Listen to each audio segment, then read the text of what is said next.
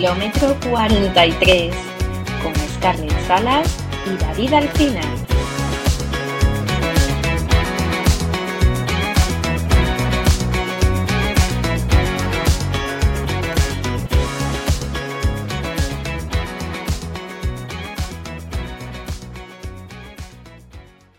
Hola a todos, ¿cómo estáis? Em, este va a ser un episodio un poco diferente. Como ya sabéis, hace un par de semanas eh, tuvimos a Scarlett eh, hablando con Michael de La Milla, eh, intentando probar nuevos tipos de formatos para este podcast. Y hoy justamente hemos creído oportuno a ver si yo podía hablar justamente, ya que hace un par de semanas, bueno, más exactamente hace una semana y dos días, corrí la maratón de Nueva York. Quizás hacer un poquito de retrospectiva, ¿no? De lo que fue para mí el maratón de Nueva York y sobre todo hablar, pues, entre comillas, de corredor popular a corredor popular sobre mis sensaciones y cómo, y cómo lo viví.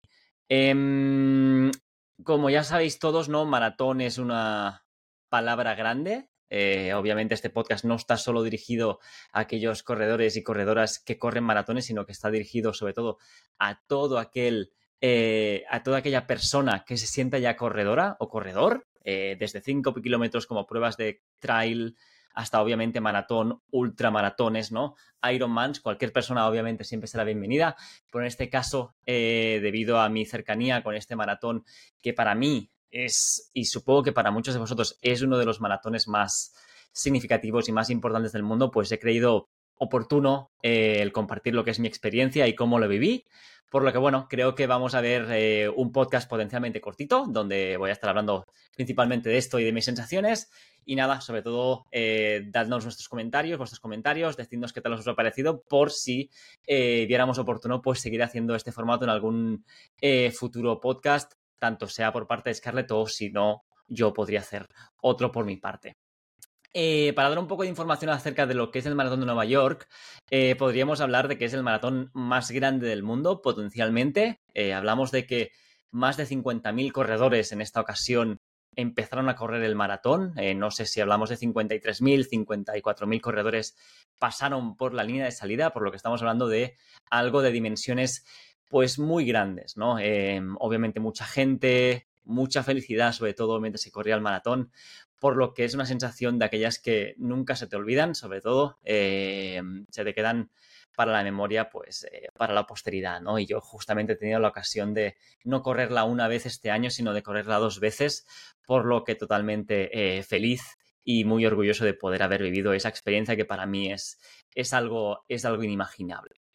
Pero sí que es cierto que me gustaría comentar con vosotros pues un poquito las sensaciones, ¿no? Que no es solo el he corrido la maratón, estoy feliz, qué bonita es la vida, sino que justamente al acabar la maratón es cierto que viví una circunstancia, em, no, no, hablo de nada malo, ¿eh? no, no, no, no me entendáis mal, sino que vi una circunstancia de que, hacía tiempo que, o que nunca me había dado cuenta que, que, era así, y era pues mucha gente, ¿no? Dentro de la felicidad, pues obviamente mandando, mandándome sus felicitaciones a través de Instagram, a través de mensajes personales, a través de las llamadas, pero mm, la gran mayoría de ellos, siempre que se, decía, ¿no? Oye, del 2016 al 2023, donde estamos ahora, ¿cuánto has cambiado, ¿no? ¿Cuánto de rápido corres ahora? ¿Qué feliz debes estar por correr rápido?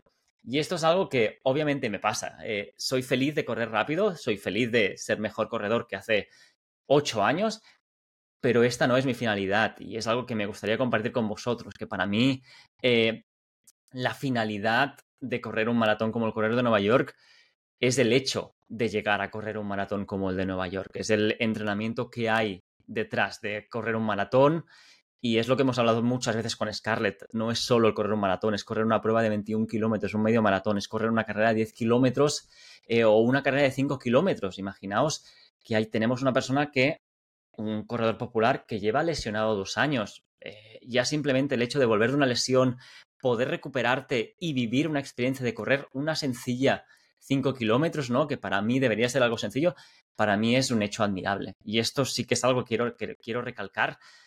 Em, el hecho de que correr un maratón es más que correr rápido o correr lento. Es, es alegría, es, es, la fuerza que tenemos todos, ¿no? Siempre cuando nos estamos preparando, la resiliencia a, esas tiradas largas que tenemos que hacer el, el domingo, esa capacidad mental de superarnos a nosotros mismos y un compromiso. Eh, por ejemplo, en mi caso, el Maratón de Nueva York, y no solo de Nueva York, sino cualquier tipo de prueba, es un compromiso con nosotros mismos de que estamos listos para, para poder afrontar una situación pues que va a ser, no vamos a llamarla extrema, pero va a ser difícil. Un maratón, en, mi caso, no es fácil, eh, por lo que requiere no una semana de entrenamiento, requieren 3, 5, 10, 16, 20, 24, dependiendo del el estado físico de cada uno, ¿no? Por lo que siempre, para mí, el compromiso que una persona le da a un evento que puede ser, como he dicho antes, un 5 hasta un maratón o un Ironman, es algo muy importante.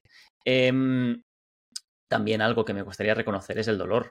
Eh, tanto, por ejemplo, Scarlett, que ahora acaba de salir de una, de una lesión, ¿no? Como yo, a nivel psicológico, que vas un poquito desgastado muchas veces, el dolor es algo real y el dolor es algo que tenemos que tener siempre en consideración. No todo va a ser un camino de rosas hasta llegar a un gran evento. Y esto me pasó a mí, no en Nueva York, porque en Nueva York yo ya dije que iba a disfrutar, pero sí que es cierto que preparándome para Lituania sufrí un poco a nivel mental, es verdad. Eh, potencialmente por el calor del verano, no me sentía en la mejor condición física.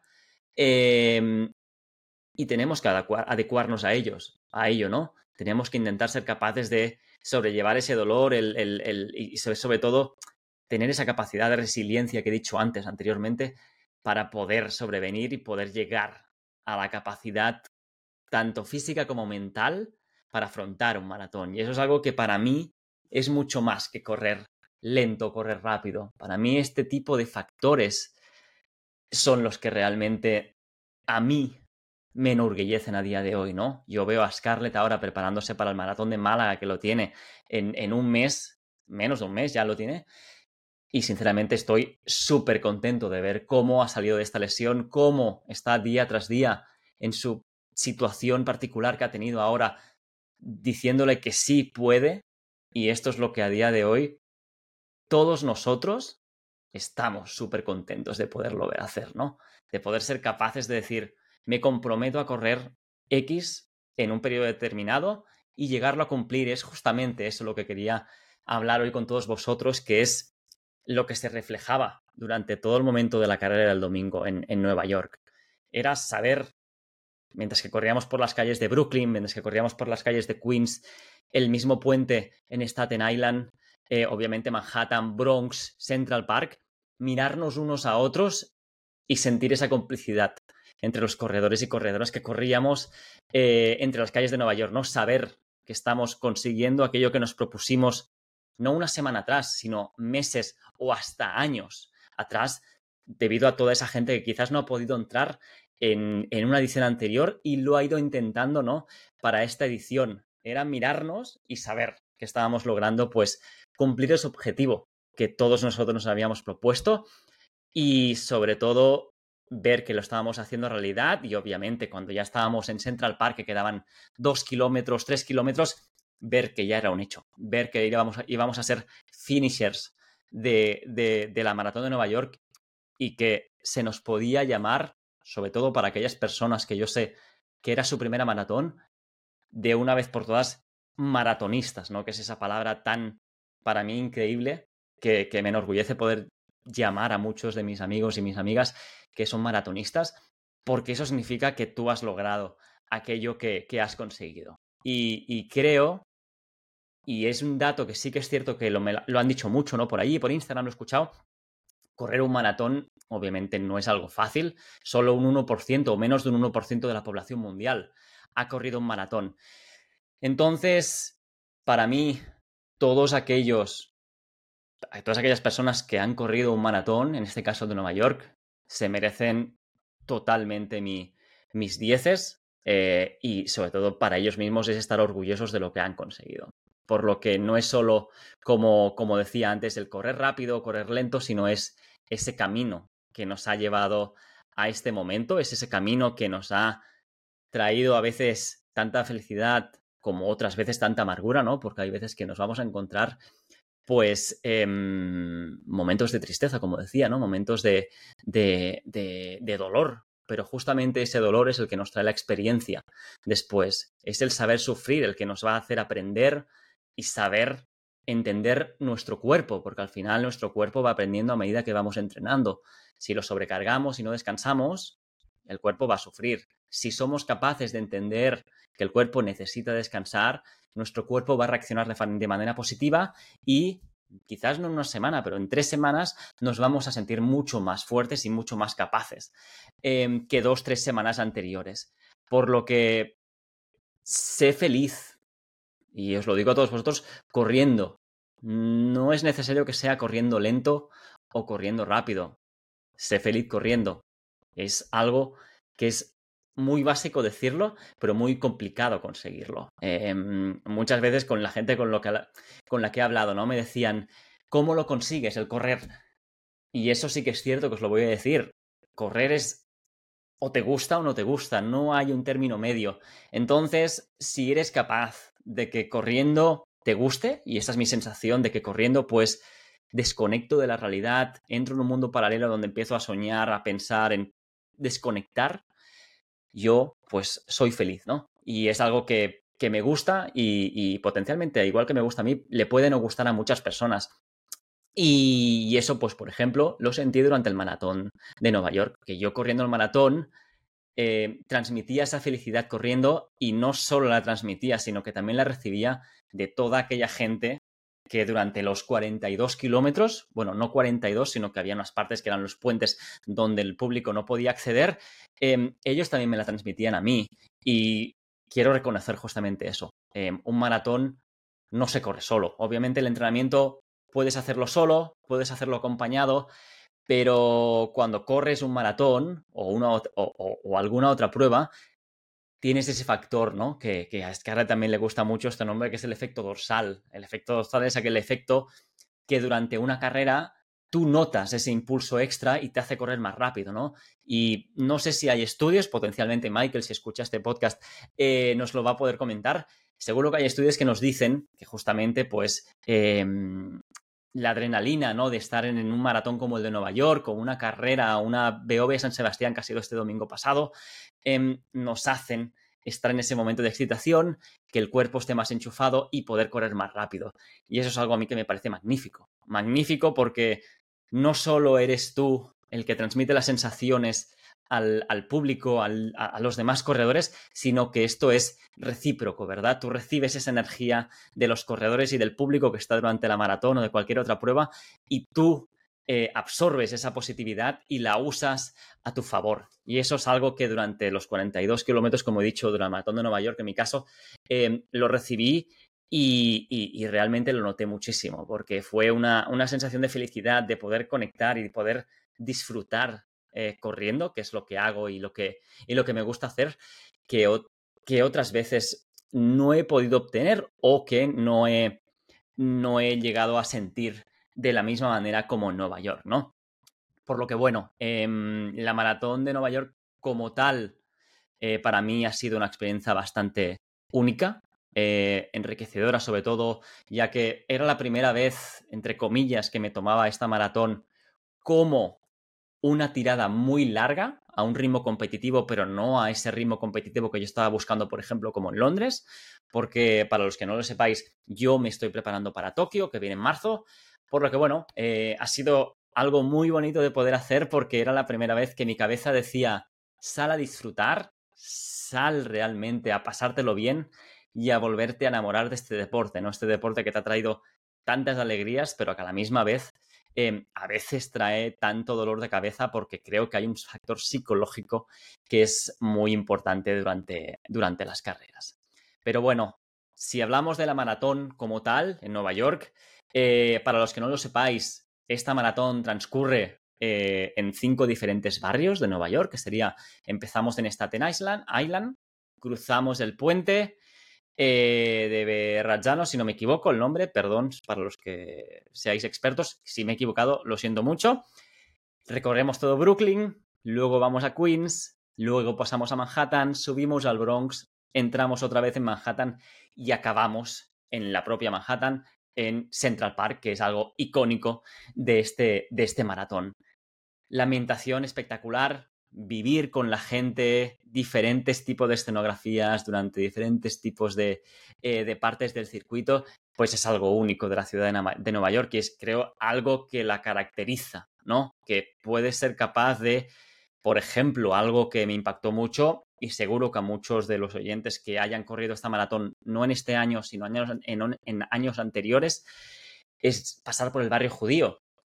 Obviamente tú vienes con una excitación muy alta, vienes de Brooklyn, eh, mucho ruido, mucha fiesta, y de repente entras en el barrio judío donde, eh, por situaciones, pues, em, supongo culturales, no se anima a las personas y simplemente transcurren, no sé si son dos kilómetros o tres kilómetros, durante eh, en una carretera donde no notas ese tipo de animación, ¿no? Y es algo que, por ejemplo, recuerdo muy claramente porque te impacta mucho cuando estás corriendo, dejas de escuchar ese ruido ensordecedor y transitas tranquilamente por una calle, ¿no? Donde ves que la gente está pues a la suya. Y justamente acaban estos tres kilómetros y empieza otra vez el barullo con toda esa música y toda esa gente animando y, y chillando tu nombre, ¿no? Que es lo que creo que, em, que al final es lo que más, es lo, que más motiva a las personas.